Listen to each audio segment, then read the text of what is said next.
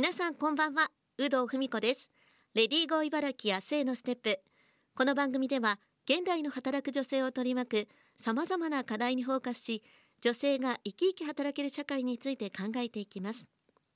ゲストには外国暮らしは通算10年以上。今年3月に著書風来坊ママ皇帝料理人になるを出版されました。皇帝料理人内越和沙さんもお迎えしております。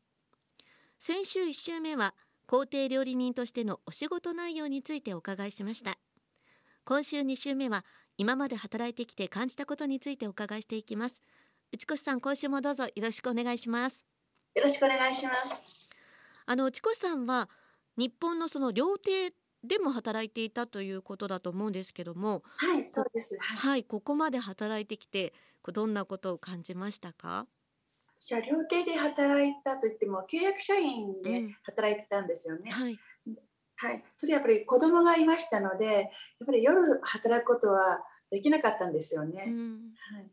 それえ飲食店ってやっぱりあの夜がメインなもんですからそれで皆さんチームとなってね、働かなきゃいけないのですごく慌ただしいってこともあるんですよね。うん、で私もなんかなんか流れ作業で顔もわからない人にお料理を作るっていうのはなんかもどかしいものがありました。私の他にもあの、ま、私の働いてるところは20人ぐらいのあの、ま、男性の料理人さんがいて私があの、まあ、女性1人ってことなんですけれどやはり、ま、女性も入れてほしいってことで、ま、料理学校を卒業した女性の方が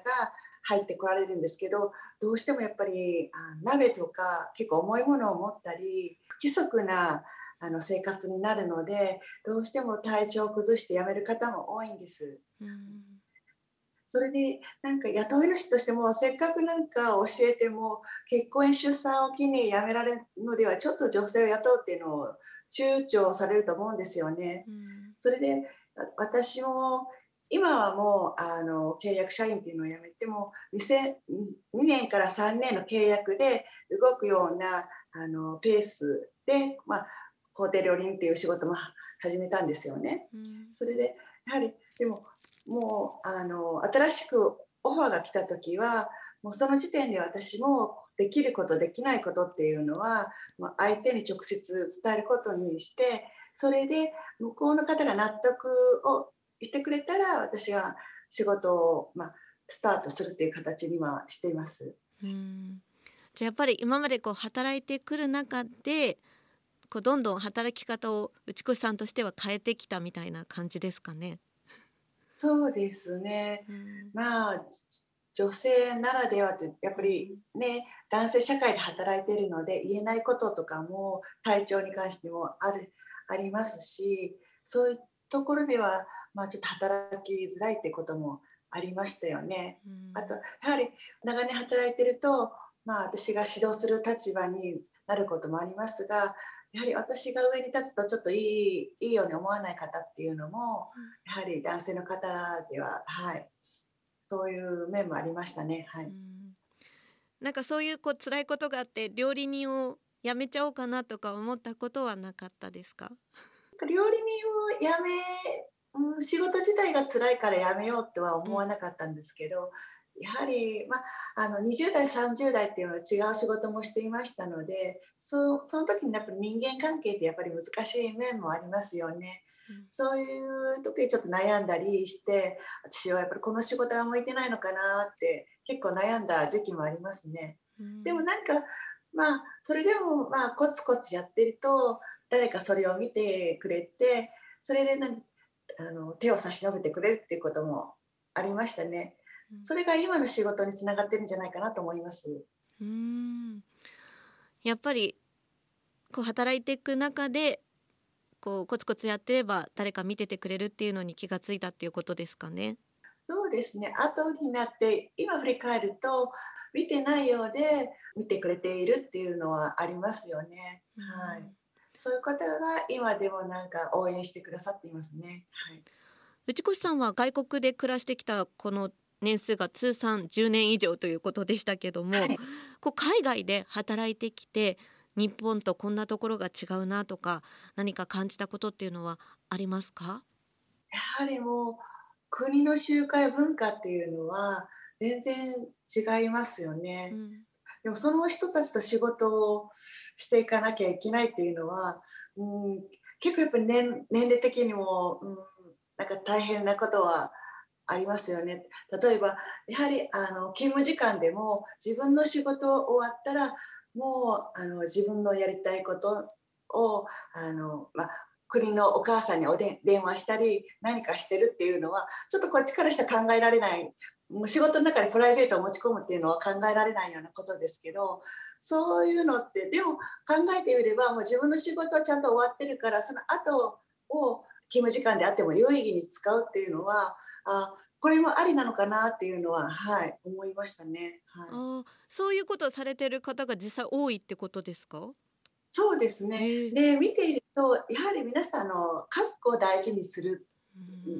習慣があるんですよね。それがよくあの皆さん本当もうアメリカとかこちらでもいろんな国の方が移民として入ってきてますのでそういう方が祖国にいるお母さんとかにあの兄弟の方に電話するっていうのはねよくそういう場面を見ているとあなんか私もじゃあちょっともうめったに電話しないけど家族に電話しようかなとかって本当そういうことは学びますね。はい、コミュニケーションをこう取る上で何か工夫していることとかってありますか？私は、ね、最初も日本人だからっていうことであ